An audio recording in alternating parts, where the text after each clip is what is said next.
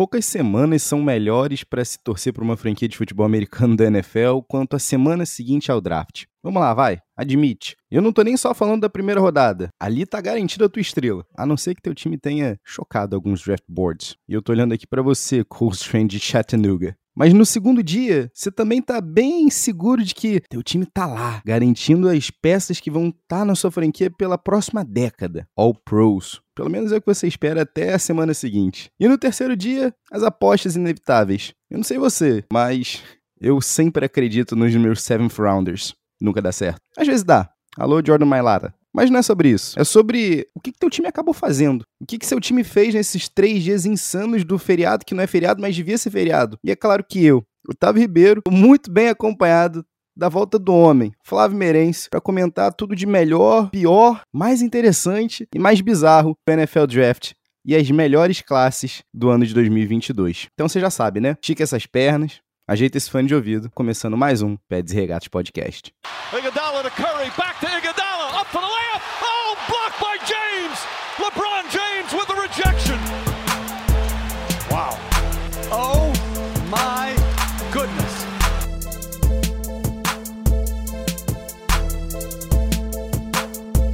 Salve, salve, querido ouvinte! Este é o Pets e Regatas Podcast. Eu sou o Flávio Merencio. E eu sou Otávio Ribeiro. E ainda bem que tu tá de volta, Flavinho.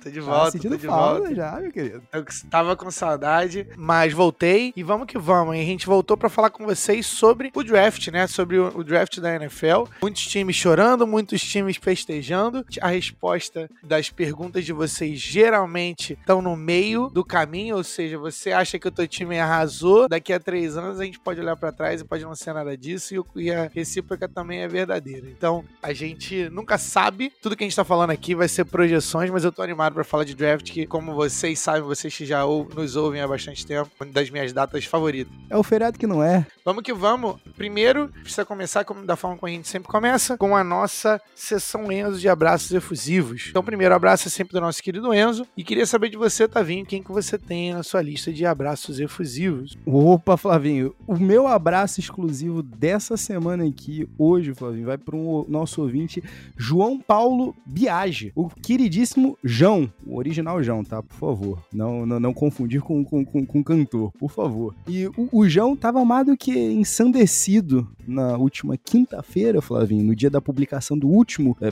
e Regatas, porque quando ele viu que o Eagles deu um trade-up, ele falou: opa, vem coisa boa aí pela frente. A gente vai falar mais pela frente o que, que aconteceu depois disso. Mas ele entrou num estado catatônico tão forte, tão firme, o, o Flavinho, que perdeu até o dia 2 e dia 3. e quem é que tu tem por aí? Eu tenho dois. Eu tenho o primeiro salve para o nosso queridíssimo Daniel De Grandes, parte da família Pets e Regatas já, é membro honorário aí do nosso podcast. DDG Report fez um trabalho maravilhoso preparando vocês, nossos ouvintes, para o draft que vem aí. O DG tem um vasto conhecimento de college, então é sempre bom ter ele aqui com a gente. Em breve a gente vai fazer um episódio juntos. Eu, eu Tana também, o DDG também. É, com certeza esse momento vai acontecer. Tu quer se chocar mesmo? A gente tá no dia da gravação desse episódio aqui, a gente há dois dias atrás estava rolando o dia 3 do draft, certo? Daniel De Grande já está olhando para a classe 2023. Esse é o nível de taradice da pessoa. É, Mel Kiper, Todd McShay e Daniel De Grandes ali, ó. Os três gigantes titãs do draft. é, mas eu tenho outro salve aqui, que vai pro nosso querido Gaúcho, um ouvinte efusivo aqui do nosso, do nosso Pés e Regatas, e assíduo também. E ele veio falar comigo nas DMs, falar o seguinte, no arroba e Regatas, inclusive. Se você ainda não seguiu a gente, segue lá. Ele veio falar com a gente o seguinte: se vocês não falarem do draft do New York Jets dessa vez e falar bem, vai ter revolta nas ruas, vai ter protesto. Então, assim, a gente vai chegar no, no draft do, do, New York Jets, mas obrigado, nosso querido Gaúcho, por sempre estar ouvindo e por, por participar do nosso Peds e Regatas. Muito obrigado. E daqui a pouquinho a gente fala do seu querido Jets. Com certeza hoje vai ter. Ô Flavinho, antes da gente começar de fato, Gaúcho, te digo uma coisa, meu nobre. A gente não só vai seguir o que você tá fazendo, como Flavinho acho que não estará presente, mas eu estarei presente. Flavinho esteve no ano passado, que aqui é quase que tradição já, né? O Peds e Regatos Podcast tem um parceiríssimo no Jets no ar do nosso querido JJ, né? Do João Pedro Oliveira. E aí, ô Gaúcho, essa semana, da semana da publicação desse episódio aqui, provavelmente vai estar tá lá disponível no feed do Jets no ar a participação da gente aqui do Peds e Regatos comentando nome a nome, inclusive, dessa classe do Jets. E quando eu digo nome a nome, Pavim, tu se lembra que a gente ficou ano passado, depois de duas horas e meia da gravação, tentando falar o nome do Hamsan Nasiruddin? eu lembro disso. Vamos ter isso de novo. Confere aqui e Gaúcho. Pode ter certeza que tem coisa boa. 319! 319! Vamos lá, Tavinho, vamos que vamos para poder fazer a análise desse draft que tá sensacional, assim, alguns times arrebentaram na minha visão. Mas vamos daí, vamos, quais são as perguntinhas, aquelas perguntinhas que você tem que são precisas. Primeiro eu preciso aqui fazer uma confusão contigo e com você que tá vendo a gente aqui agora, tá? Porque olha só, depois de uma década e meia, não, uma década e três anos, vai, eu não assisti o dia 1 um desse draft. Eu não estava presente. Assim, minha senhora que não escute isso aqui, mas eu tava numa na, festa do meu, meu cunhado. Rolando o jogo dos Sixers, inclusive. Graças a Deus fui liberto dessa desgraça. É um jogo que ganhamos, inclusive, sempre bom lembrar. É sempre bom lembrar as vitórias, nunca é bom lembrar as derrotas. E aí, Flavinho, quando eu peguei meu celular, e aí falaram assim: olha só, o Eagles trocou a 18 escolha. Existia muita especulação sobre o que, que o Eagles ia fazer, se ia dar um trade down pra con conseguir né, mais picks, mais assets, ainda mais depois de ter dado um trade pelo Jordan Davis. Já começa aqui no clubismo, tá, Flavinho? Mas o Eagles me troca a 18ª escolha, a escolha de número 101, que é uma escolha de late third rounder, né? Inclusive, salvo engano, acho que é uma pick de compensação pelo AJ Brown. E aí eu falei comigo mesmo na hora. Ok, bebi demais. Não tô vendo as coisas claras. Eu quero entender, Flavinho, primeiro de ti o seguinte: é verdade isso? Porque eu vi a galera falando, ah, o top 10 tá tranquilo até. Não tivemos tanta surpresa assim. Mas ali na meiuca, o Eagles subindo para pegar o Jordan Davis, o Ravens acabando tomando essa balaio aí, mas simplesmente pegando talvez um dos maiores talentos da classe no Kyle Hamilton. Quando é que você parou para falar assim, olha só, tá bom, isso aqui tá com cara de draft, tá muito louco essa porra, porque o Adam Schefter falou que ia ser o draft mais louco dos últimos 15 anos. Tu achou isso? Cara, eu não achei que foi louco, e geralmente quando é louco para mim, me remete a trades, né? Bastante trade pra lá e pra cá, o que tiveram algumas trades, mas eu acho que nada diferente da normalidade. O que foi totalmente diferente da normalidade foi a ausência de muitos quarterbacks, né? A gente só teve um quarterback nesse primeiro round. Uma das coisas que mais me chamou a atenção foi o fato da gente ter eh, talentos que eram talentos de consenso, mais de um caindo e caindo muito. Então times tanto voltaram no draft para poder pegar esses caras ou voltaram no, no segundo round para poder pegar esses caras que estavam caindo e seguiram caindo. Então assim, até no terceiro round tinha gente com calibre de primeiro round. É, acho que foi isso que me chamou a atenção, mas eu não achei um draft tão louco assim não. A, gente não teve nenhuma trade muito absurdamente grande, né? Geralmente daquelas que os times dão três anos de pique, primeiro e segundo round, a gente não teve nada disso, né? Mas eu gostei do trabalho que o, o Eagles fez, cara, porque vocês foram muito cirúrgicos nas necessidades do time. Vocês tinham três necessidades bem claras, que era é, de line, wide receiver e cornerback, né, para ser mais específico, né? E juntando aí o free agency com o, draft, eu acho que vocês conseguiram fazer um bom trabalho com isso. E vocês tinham capital de draft também, isso é importante de dizer, né? Então acho que vocês utilizaram muito bem os picks que vocês tinham para trazer não só um cara que é um dos maiores talentos novos de wide receiver da liga, que é o nosso querido AJ Brown, que é um legítimo wide receiver one. Depois de vocês terem passado ali, pegar, pegou o Jalen Rigor há tempos atrás, falaram assim, dessa vez a gente não vai errar. E vocês também utilizaram o primeiro round de vocês, que para mim foi, para mim foi o segundo melhor pick de vocês, porque o Jordan Davis é um cara que é um prospecto que a gente simplesmente não vê como seres humanos. A gente já falou sobre o Jordan Davis no passado, né? A gente não vê um ser humano com o peso dele, com a estatura dele, ter essa capacidade atlética para correr atrás de running backs. Isso é absurdo o que ele faz. Mas o pick de vocês que eu mais gostei foi o Nakobe Dean na, na terceiro round, pick de 2019, que é um cara que, para mim, a gente vai olhar para trás daqui a cinco anos e vai falar assim: como que esse cara caiu? E a razão né, que ele caiu foi suspeita de lesão, né, de recuperação da lesão dele. Ele precisa de uma cirurgia e tudo mais. É, foi isso que os times relataram. Teve time que tirou ele do board e tudo mais, justamente por causa disso. Ele é um cara que não tem as melhores métricas do ponto de vista de combine, né? Ele não testa bem, mas ele tem um dos melhores instintos que eu já vi em linebackers em algum tempo. Então ele é um cara que raramente a gente vê saindo do draft, porque o cara tá em todos os lugares, em todo tempo. Ele é o cara que dava as instruções pro cara que foi pego na primeira pick do, do draft, que é o Trayvon Walker. Esse cara tem, tem talento para mim de top 10 e é assim que às vezes os times conseguem arrebentar, né? Se vocês saírem desse draft, incluindo todos os outros picks, vocês saírem desse draft com AJ Brown, com Jordan Davis e com Nakobe Dean, os, os caras sendo hit, AJ Brown já é, né? Só ver que se vai fazer um mesh legal com Jalen Hurts, vocês estão mais do que bem situados para os próximos anos. Você já é um grande fã de Jordan Davis há muito tempo, né? E eu me recordo quando, logo assim que rolou, né, o Championship Game na NCAA, você falou pra mim, cara, é surreal pensar que a gente é da mesma espécie, né, mano? Eu vi uma foto, Flavinho, que é um camarada que é literalmente 1,90m, 120 quilos, e ele parece de brinquedo perto do Jordan Davis, que tem 1,99m e 170 quilos. Vamos ver, né, Flavinho, como você bem mencionou aí também, como é que ele vai se adaptar ao jogo da NFL, porque em questão de puxar o quarterback, não é muito a praia dele, mas não é exatamente isso, né, que a gente vai precisar de fato. Se conseguir ali cuidar da ser o run stuffer que a gente espera, já tá ó, já tá lindo, a gente pode montar aí um, o Rich Gannon pode montar um sistema ao redor dele. Agora, Flavinho, sobre na Kobe Eu não tô nem acreditando ainda, meu querido. Eu não tô nem acreditando, porque quando sobrou ali na 51, você sabe que a galera da Filadélfia é emocionada. O que aconteceu? O pessoal pega, pega, pega. Sobrou para 83, meu Deus do céu. Tô contigo, mesmo se não. Se ele acabar não, não se transformando, né, num jogador geracional, se for só um jogador mediano, a 83 tá ótimo, tá válido. Agora, Flavinho, vamos falar aqui de uma coisa que eu quero saber de ti é o seguinte: o que que você me diz sobre Trayvon Walker como a primeira escolha overall? É sério isso?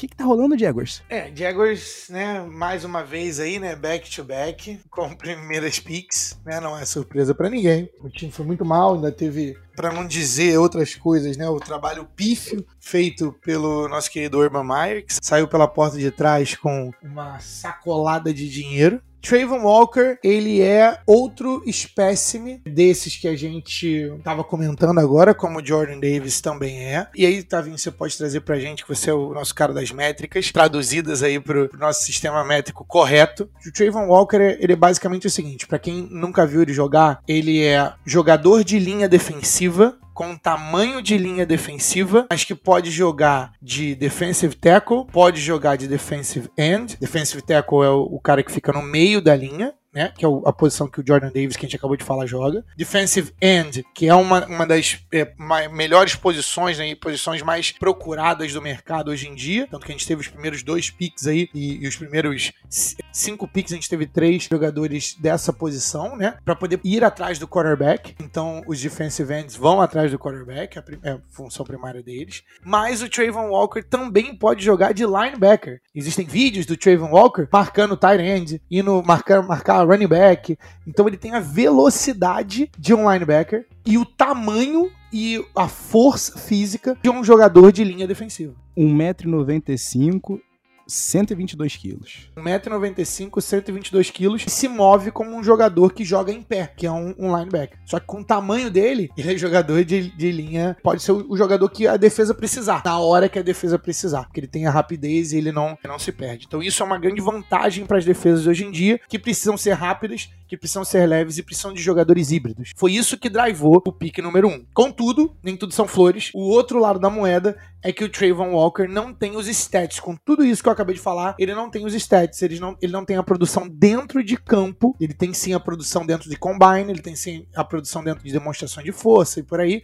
Deve, deve ter mandado bem nas entrevistas também, mas ele não tem a produção dentro de campo. Essa é a grande preocupação das pessoas que estarem mais críticos do Trayvon Walker, eu também incluso nessa lista. Eu acho que ele era um jogador, um risco a ser tomado na posição ali entre 10 e 15 do draft. Mas como primeiro pick, os, os Jaguars ter visto alguma coisa que eu não vi dentro de, de campo. E ele não tem a produção dentro de campo que, por exemplo, o Aidan Hudson, que foi o segundo pick, que era o, o jogador que estava sendo. O consenso era de que ele seria o primeiro jogador a ser escolhido, ele não foi. E ele sim tem a produção dentro de campo, mas não tem as habilidades atléticas de Trayvon Walker. Flavinho, eu te pergunto para você me responder de bate-pronto. Você prefere renovar com Cam Robinson e draftar Trayvon Walker ou se virar ali, né, depois pensar em preencher tua linha um pouquinho depois no draft e escolher um Evan Neal? Eu sou um dos maiores fãs de Evan Neal. O Cam Robinson já estava em casa, né? Isso deu a possibilidade deles pegarem, eles explorarem outras posições. Eu acho que na posição deles o, o ideal para mim seria um trade back. Se eu conseguisse pegar dois picks ali no top 10, porque tinha, né? Por exemplo, o Jets. Ó, oh, Jets, você quer, quer selecionar o primeiro jogador do draft? Vem aqui, entendeu? E aí talvez um, o, o quarto e a décima do, do Jets pelo, pelo primeiro pick, sei lá, em quarto, alguma coisa desse tipo. Acho que funcionaria para mim e eu, eu, traria mais talento, que o, que o Jaguars precisa de mais talento. E eu não via nenhum jogador que estava muito acima de todo mundo para ser pego como primeiro pick pro, pro Jaguars. Então é isso. Eu tendo a concordar contigo, tá? Eu acho que o ideal seria dar um, um trade down, né? Porém, tava difícil uma porção de franquia tava querendo dar trade down e ninguém tava conseguindo de fato. Tanto que as primeiras trocas que a gente teve foram justamente por, por o trade up, né, do, do, Eagles, por exemplo. Agora, só pra gente fechar aqui o Trayvon Walker, Flavinho, você falou muito bem. É, e além da, da produção, né, não, não, não tá lá de fato, confesso que eu fico meio preocupado como é que vai ser, né, o processamento dele para fazer essa transição da NCAA para NFL, né? Explosão, agressividade,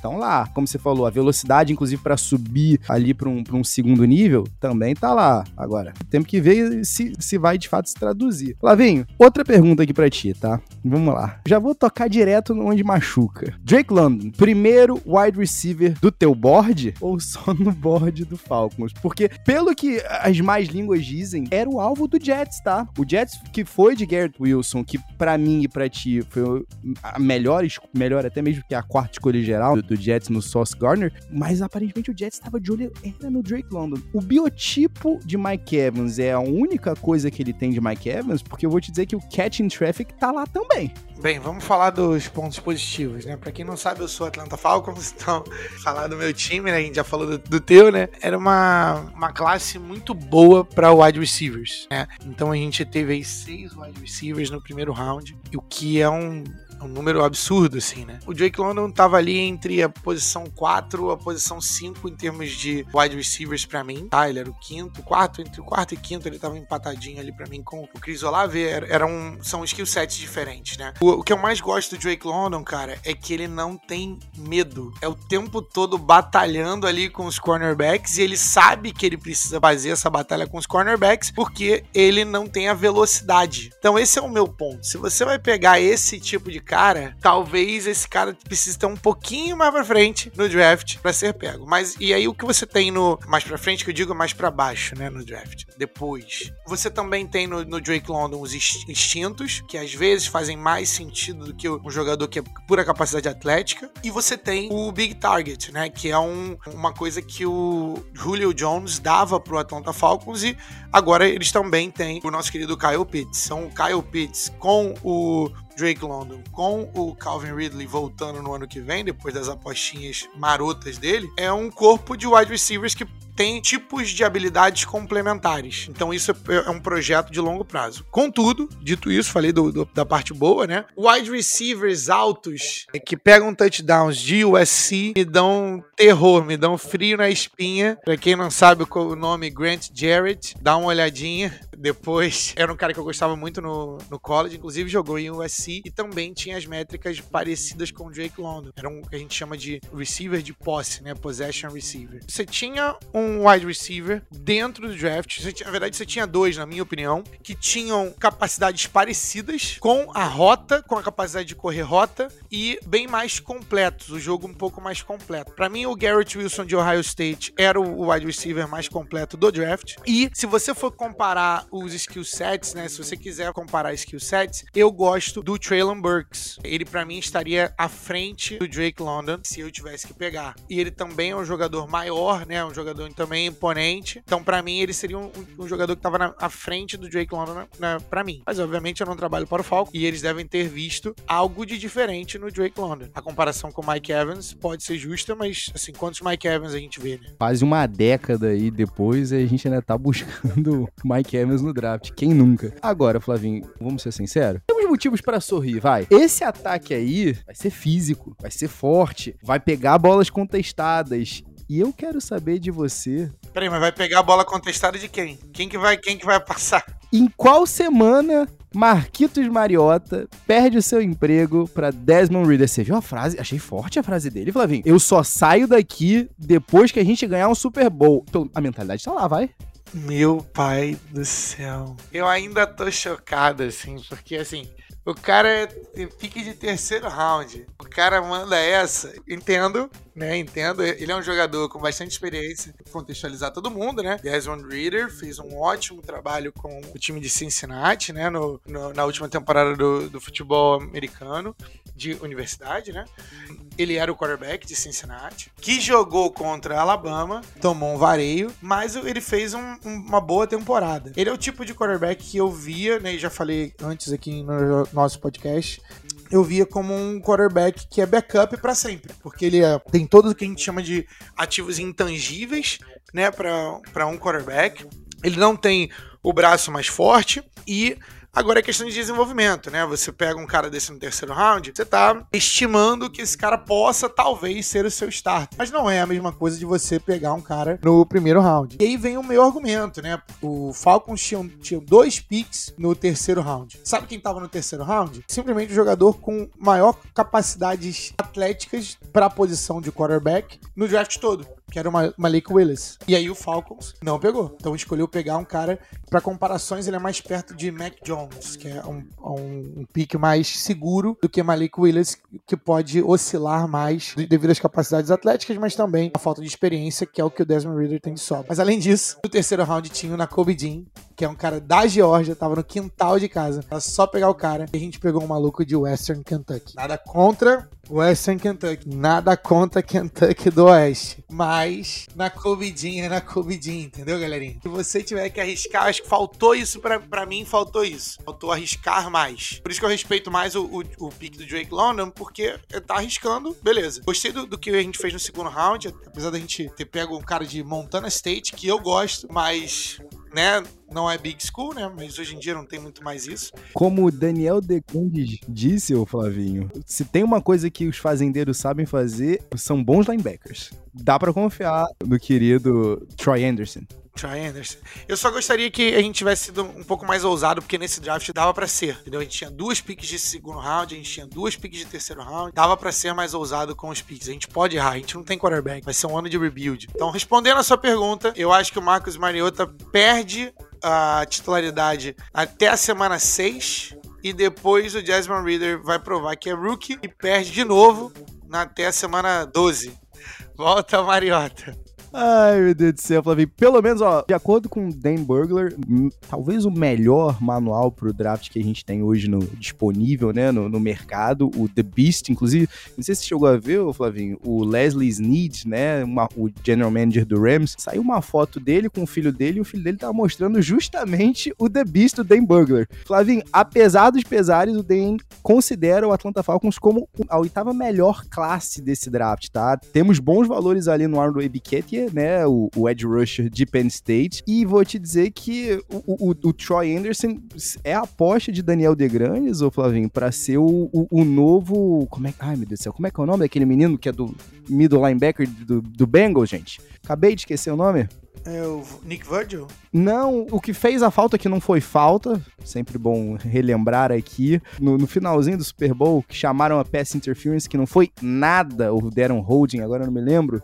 Logan Wilson. Temos apostas aqui, tá, Flavinho? Gosto bastante. Agora, tivemos apostas também, ô Flavinho, pelo lado do Seahawks. Porque o Seahawks, vamos lá, você falou, né? O, o Falcons podia ter dado um flyerzinho, né? No, no Malik Willis, fosse na 74, né?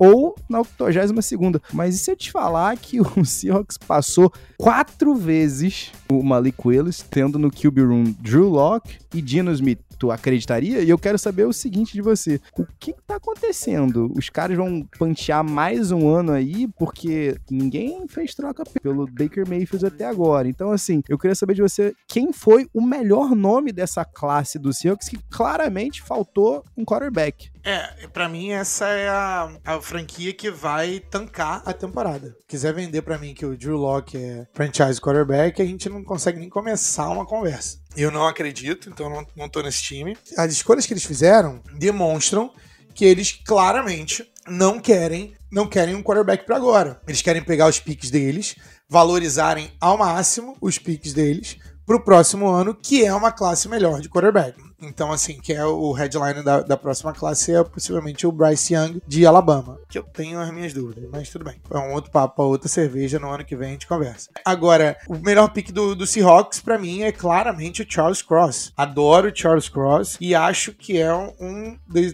dos tackles que é plugar e 10 anos pro carinha, pelo menos ali. Eu até consigo entender, tá, Flavinho? Os caras foram atrás de posições de valor, né? Em tese, em Charles Cross ali, eles estão pensando ali pra left tackle, né? Pra acabar assumindo o lugar do, do Dwayne Brown. E eles também conseguiram ali no Abraham Lucas, de Washington State, talvez a resposta ali pra right tackle. Então, assim, eu consigo entender o que, que o, o John Schneider tá tentando fazer, porque no final das contas, vamos ser sinceros aqui, esse elenco do Seahawks é um desastre. Então, assim, os caras precisavam de, de ajuda em praticamente todas as, as chamadas premium positions, né? A exceção de wide receiver. Pelo menos eles aparentemente adereçaram essas defasagens, né, do elenco. Agora, vamos comentar uma coisa aqui. Se você tiver que dizer para mim qual foi o running back que melhor se deu ao final desses três dias, quem seria ele? Cara, essa é uma ótima pergunta. Porque dos caras top 3 running backs que eu tinha na minha board, nenhum deles eu achei, né, na minha opinião, que foram para lugares bons para ser running back 1. Eu não gosto tanto dos running backs desse ano para ser running back 1. Então, assim, acho que tem um potencial, mas eu não gosto de ninguém muito. Assim como eu não gostava do Najee Harris no ano passado e, ok, não gostava não, né?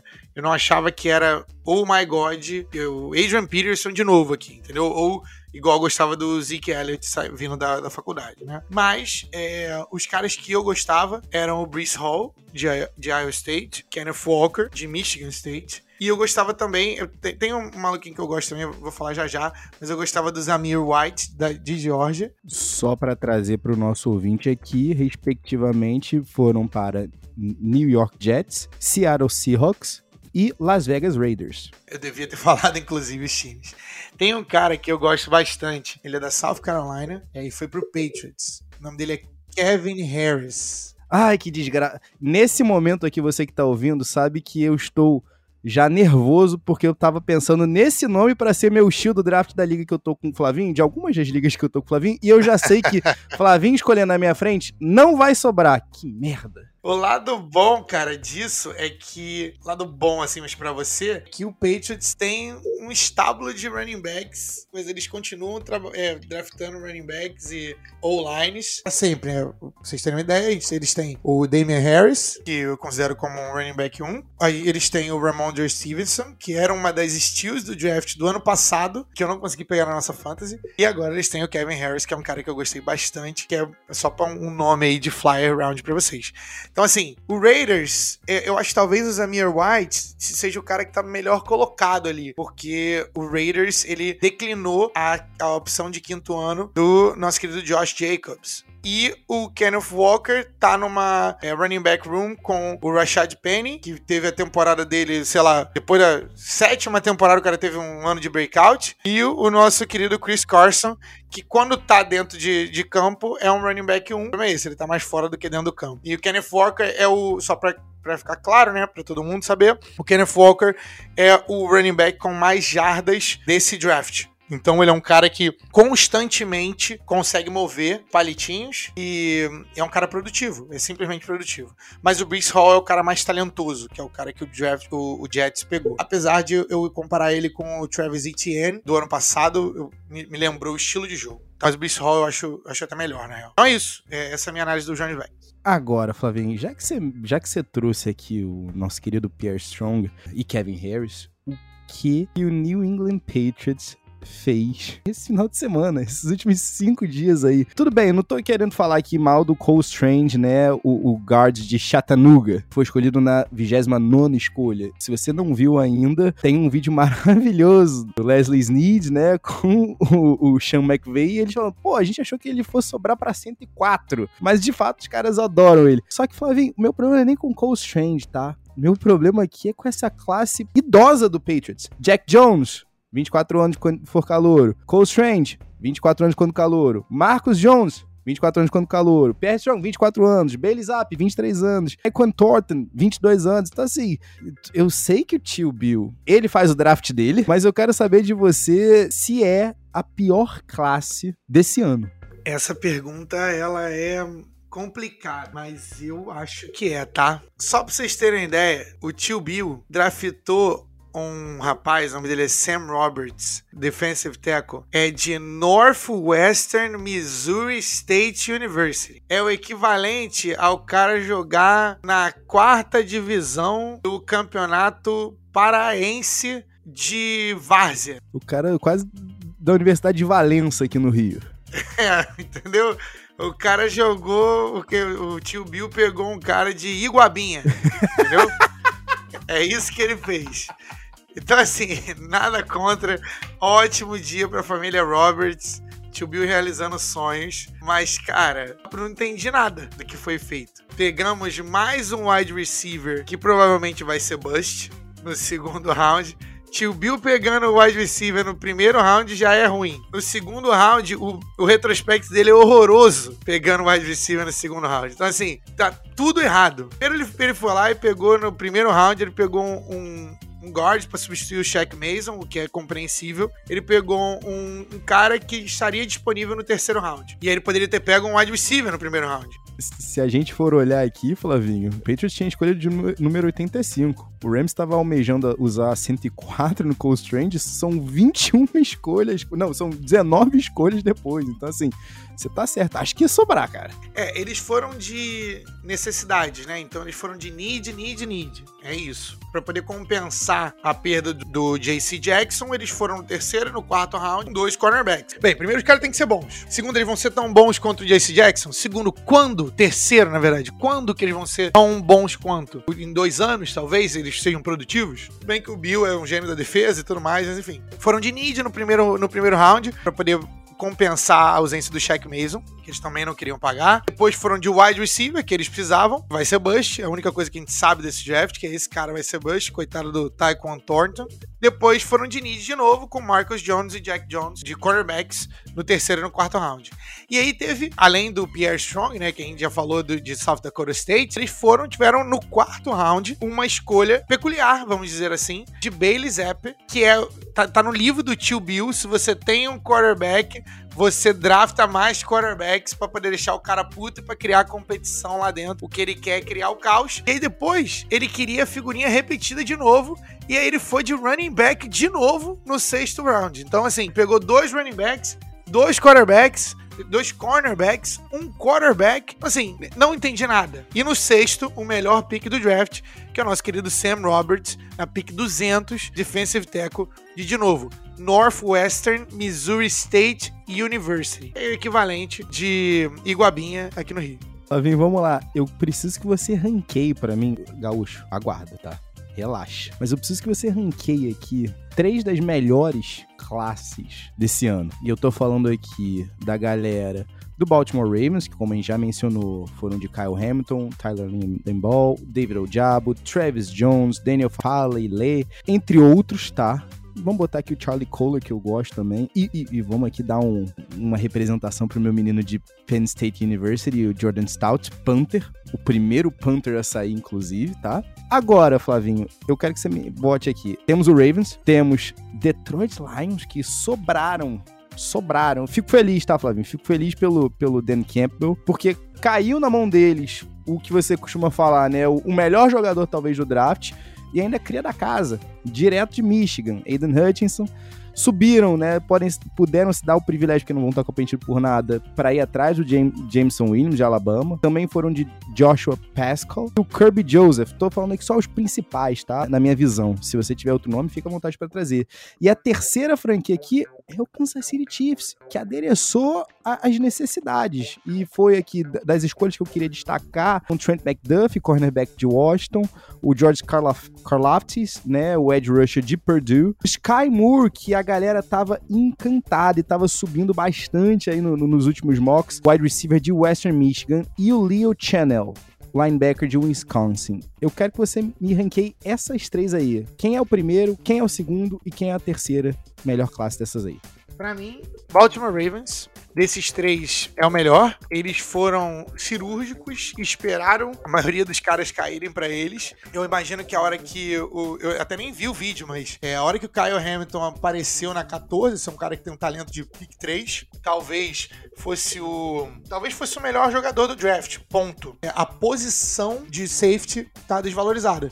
Se ele fosse cornerback, por exemplo, talvez ele seria o primeiro jogador a ser escolhido, porque ele tem esse tipo de talento. Ele é um safety daqueles que você faz na impressora 3D ou no seu videogame que você coloca 99 para tudo. Ele seria um 99 overall no, no college. A pick 14 ainda, né? E depois, Ale Lindemann, que é um dos caras que eu mais gostei de ver, muito sólido e me lembra o Jeff Saturday, jogador aí de roda fama do, do Colts.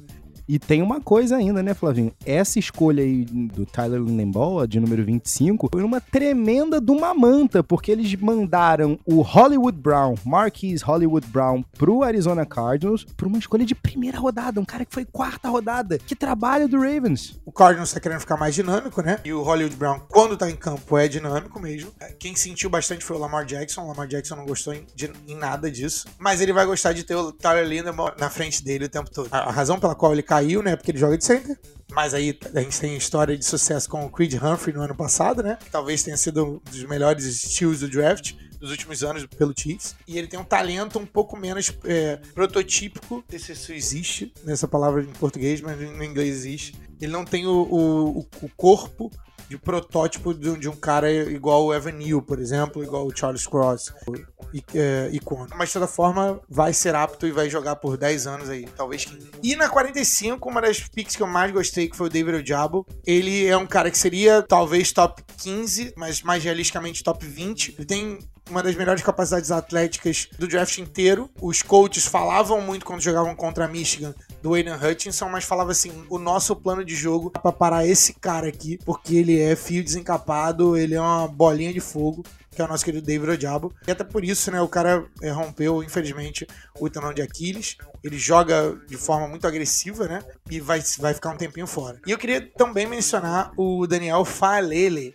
Assim, se você não sabe do rapaz, o cara é uma pedra, uma rocha mais um offensive tackle e o, o nosso querido Ravens é, roubou de todo mundo. Esse é um cara que vai estar, vai tá, eu acho, na, vai ser um starter por mais de 10 anos também. O cara é 6'8", 384 pounds, tá vindo? Faz a conversão pra gente. A gente tá falando de um camarada de 2 metros e 3. 2, quantos pounds, Flavinho? Peraí, peraí. 384. Não, não, isso é impossível. Isso é impossível. 384 pounds. Não. Isso é impossível. A gente tá falando literalmente de 192 quilos distribuídos nesses 2 metros e 3. É impossível. E Flavinho, só fazer um adendo aqui, que você mencionou muito bem o Odiabo, ainda tem uma coisa que eu acho que vai ser maravilhosa para ele.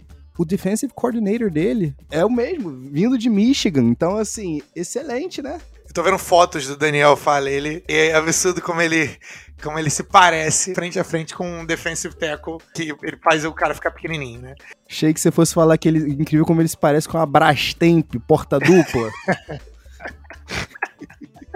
Aquela que sai gelo e tudo, né? Exato, na porta.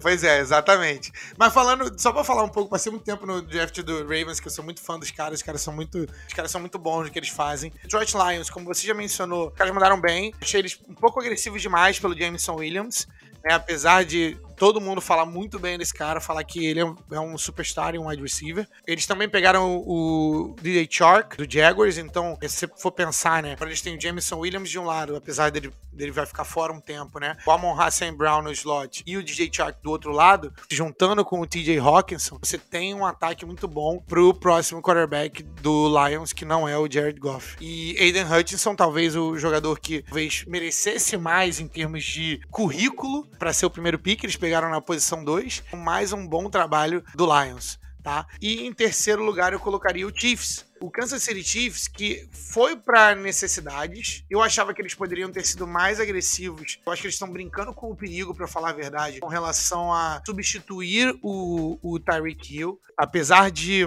tudo que eu acho do Tyreek Hill fora do campo, né? Quem quiser procurar, procura. Ele é um jogador que não existe igual. É, é simples assim. Ele é um jogador único, ele é um unicórnio. E ele faz um passe de 5 jardas ser transformado em 50, melhor do que qualquer outro jogador na liga inteira a melhor capacidade de esticar verticalmente, né, o campo. É, e ele é um jogador diminuto, né? Ele é um jogador pequeno em termos de estatura, mas isso não importa muito quando você pula tão alto. É, o, lado, lado ruim, né? Só pra contextualizar a galera. Na posição 21, seis melhores wide receivers já tinham saído, né? Na posição 21 que eles estavam. Mas você também estava cheio de pique. Então você poderia ter pulado para cima, sido agressivo para pegar um cara tipo o Chris Olave, que acho que seria excelente na mão do Patrick Mahomes. E aí eles leram a draft board, viram que não tinha um wide receiver que faria sentido pegar na 21, não fizeram tra o trade back e ficaram com o Trent McDuffie como corner. Depois foram na 30, eu achei que foi até uma melhor pick do que a 21, que é o George Karlaftis, que é um cara que vai jogar desde o primeiro dia. É um cara que tá sempre, ele sempre dá o melhor dele em todas as posses. E na terceira, né, na, na terceira pick deles, que foi no segundo round, a pick 54, eles pegaram o Sky Moore, não foram agressivos de novo jogando para cima, né? Trocando, né, para cima do Jazz para pegar alguns dos outros wide receivers disponíveis. Eles esperaram cair o Sky Moore de Western Michigan, que é um jogador também é predicado na agilidade, mas ele não é e não vai ser o Tyreek Hill. Então eu tava esperando o, o Chief sair com um wide receiver 1 do draft. Eles não fizeram isso. Vou chamar a atenção também pro Brian Cook, de 62. Para mim, era um dos top 3 safeties do draft. É um draft muito bom de safeties. Você pegar um, um cara igual o Brian Cook, que para mim tem talento de primeiro round, em outro mundo onde safeties são mais valorizados. Para mim é isso. Essa é a análise do, do Chiefs e desses três E, Flavinho, pra gente fechar aqui, antes de a gente dar o nosso famoso crunch time, que eu sei que você tá esperando, chegou, chegou a hora, Gaúcho. Você sabe que essa hora é, é sua. Essa hora é sua, essa hora é de JJ, essa é a hora do torcedor do Jets meter a peita orgulhosíssimo, porque, Flavinho, acho que a gente tem um consenso aqui, né?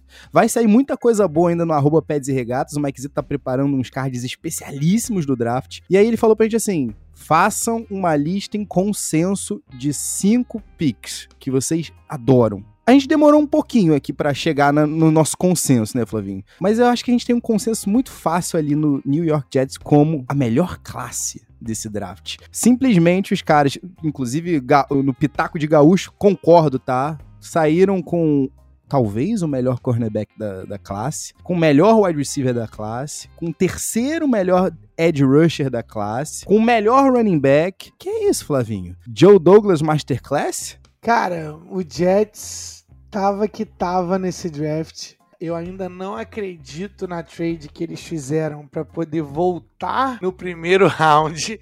Cara, eu fiquei impressionadíssimo. Eu falei assim: como que vocês deixam eles voltarem no draft para pegar o nosso queridíssimo Jermaine Johnson? Tinha gente cogitando o Jermaine Johnson na 4, Flavinho. É, aí eu acho que seria bem Raiders da parte deles. Mas ele era, pra, na minha visão, um jogador que não me surpreenderia se eu visse ele draftado na top 15. Talvez ali no final da décima, até a décima pique ali e tal. Mas você pegar esse cara na 26 é absurdo. É absurdo o que eles fizeram. Flavinho, o, no dia 3 o, o, o, Joe Douglas, né, apareceu, né, no, no NFL Network para comentar o draft, ele, e o melhor foi ele comentando, é, a gente chegou lá e o cara tá ainda disponível, O Robert Sala chegou e falou: pelo amor de Deus. Ele, ok, ok, vamos lá, vamos lá, vamos dar um trade-upzinho aqui. E é o jogador, o Robert Sala, continuar construindo a defesa dele, né? Que ele é um jogador, é um, um técnico, melhor dizendo, é, com características defensivas, né? A especialidade dele é, é a defesa, né? O Jets deu um show, melhor time do, em termos de draft. Nosso querido Gaúcho falou, falou aqui que eles pegaram o primeiro wide receiver, primeiro cornerback, primeiro running back, terceiro edge, terceiro melhor edge e o segundo melhor tight end. Você concorda com isso que nosso querido Gaúcho é, falou sobre o draft? Sobre o, Jets? Eu queria saber de Gaúcho, inclusive, Gaúcho, fique à vontade para comentar no post desse episódio aqui quem é o preterido da trinca de defensive ends que você tá excluindo para botar o Jermaine Johnson. Eu tô bem curioso. Sinto que aqui um cheirinho de Trayvon Walker, mas eu vou te dizer, Flavinho, eu não consigo entender muito bem o, o, o Jeremy Rucker, sabe? Assim, eu entendo, mas eu não sei se, se de fato vai ser essa, é de fato um, um, o top da classe. Porém, há porém, ainda bem que sempre há porém, eu acho que de resto tá muito certo, tá? Para mim, o, o Jermaine Johnson também estaria na frente no meu board aqui do que o Trayvon Walker. Eu, eu sei da idade, por favor, eu sei da idade. Agora, o Brice Hall, Flavinho, eu vou te dizer que para mim,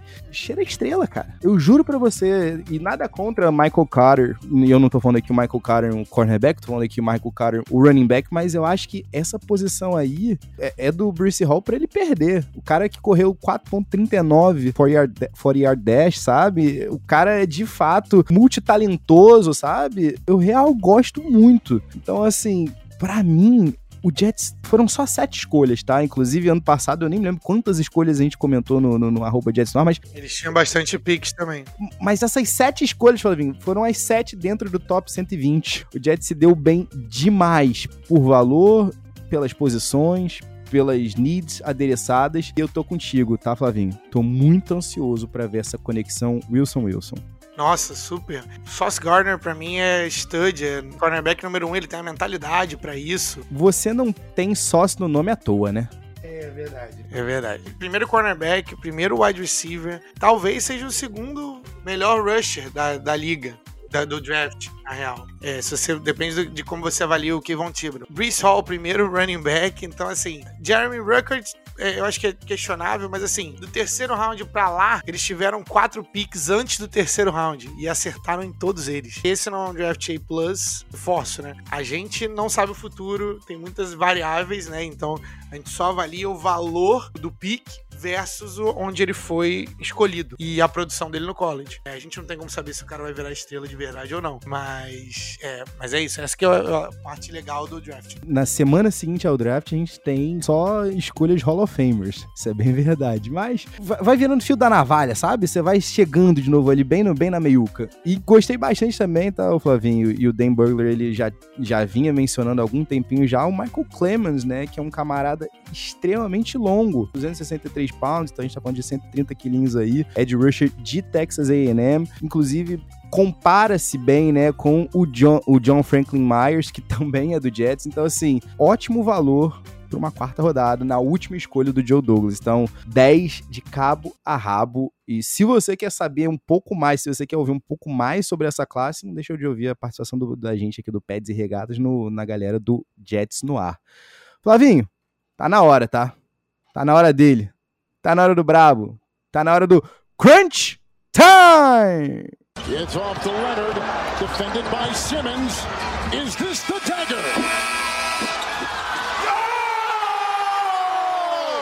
Flavinho, me diga o seguinte, na lata, direto, quem se tornou contender passados os três dias do draft? Olha, essa pergunta é uma pergunta importantíssima. Se tornar contender, tô indo na, na semântica, né? Se tornar contender significa que não era antes. Então, dentro desse predicado, eu tenho que dizer Denver Broncos. Por que Denver Broncos? Porque o Denver Broncos já tinha as peças ofensivas que eu gostava, adicionou o Russell Wilson, que não, não necessariamente pelo draft, mas você trocou draft capital para pegar ele, então eu preciso incluir isso na análise. No draft, eles endereçaram o lado defensivo da bola. Então, isso é, complementou ainda mais o que ele já tem. Então, olhando para o time dos Broncos, você tem ali seis ou sete pessoas, seis ou sete caras que são studs. Patrick Surtain, inclusive, foi um hit E chama atenção pro, pra, obviamente, pro Nick Bonito, de Oklahoma, que é um cara que eu gosto muito, capacidade atlética lá em cima, talento de primeiro round também, que é um edge. Pra mim foi, e eles foram, assim, pesados, assim, pro lado é, defensivo. Pra mim é isso. Pra mim é Denver Broncos. Pra você. Me permite? Me per... Não, tô brincando. Vai. Tô brincando. Tô brincando. Não, não vou fazer isso, eu te juro. Eles foram em time de playoff no ano passado, pô. te- Sabe o que, que eu fico meio tenso, Flavinho? O A.J. Brown se cria bem ali, né? Na, na, na meiuca, né, do campo, né? Como é que isso vai ser com o Jalen Hurts? Mas tudo bem. Mas eu vou dizer que o meu Philadelphia Eagles, Flavinho, é um dos grandes candidatos aqui, tá? Se torna aí... Mentira, eu não vou, não vou botar aqui. Mas eu acho que o nosso querido Baltimore Ravens vai sair de último da AFC Norte, primeiro, tá? Na minha opinião, apesar da gente ainda ter, né, essa, essa lacuna nos wide receivers, eu gosto muito do que ainda do que a gente ainda vai ver pela frente do Ravens. E apesar do Kyle Hamilton, né, ter, ter vindo pra desempregar o Chuck Clark, eu acho que eles ainda conseguem tirar um valorzinho aí. Clark pelo pelo Jalen Rager, quem diz não? Eu. Quem diz não? Eu. Todos. e Flavinho, pra gente fechar de vez, agora é, é o Crunch Time com a nota e me cobra. Quem será o Bush dessa classe? É, antes disso, eu só queria reforçar eu vou botar uma nota e me cobra aí. Se o Jarvis Landry for pro Baltimore Ravens, é hit. Eu quero esse jogador, jogador que eu gosto muito de ver jogar, Jarvis Landry no, no Baltimore Ravens. Tem a cara do Baltimore Ravens e o Baltimore Ravens tem um buraco gigante, uma cratera em wide receiver, entendeu? Então, assim, foi a única posição que eles não conseguiram endereçar da forma que deveria. Ainda trocaram o, Mar o Marquise Brown, né? Beleza, agora vamos voltar pra sua pergunta. É só uma aspas bem rápida. O bust do draft. Cara, tem um que tá piscando muito óbvio na minha cara. Eu não vou fugir dele. É a pick 1, cara. A pick 1, você pegou um cara. Eu não sei se vocês já passaram por essa experiência. Eu, como ex-atleta, eu já me deparei em algumas vezes Vem o outro time, vem o time visitante. E aí os caras no, no aquecimento, os caras estão dando a vida. E aí tem um maluco gigantesco correndo de lá pra cá, maluco forte, não sei o que. E tu vê o cara aquecendo, tu fala, meu Deus do céu. E aí o cara vai pro jogo e o cara do robótico não performa.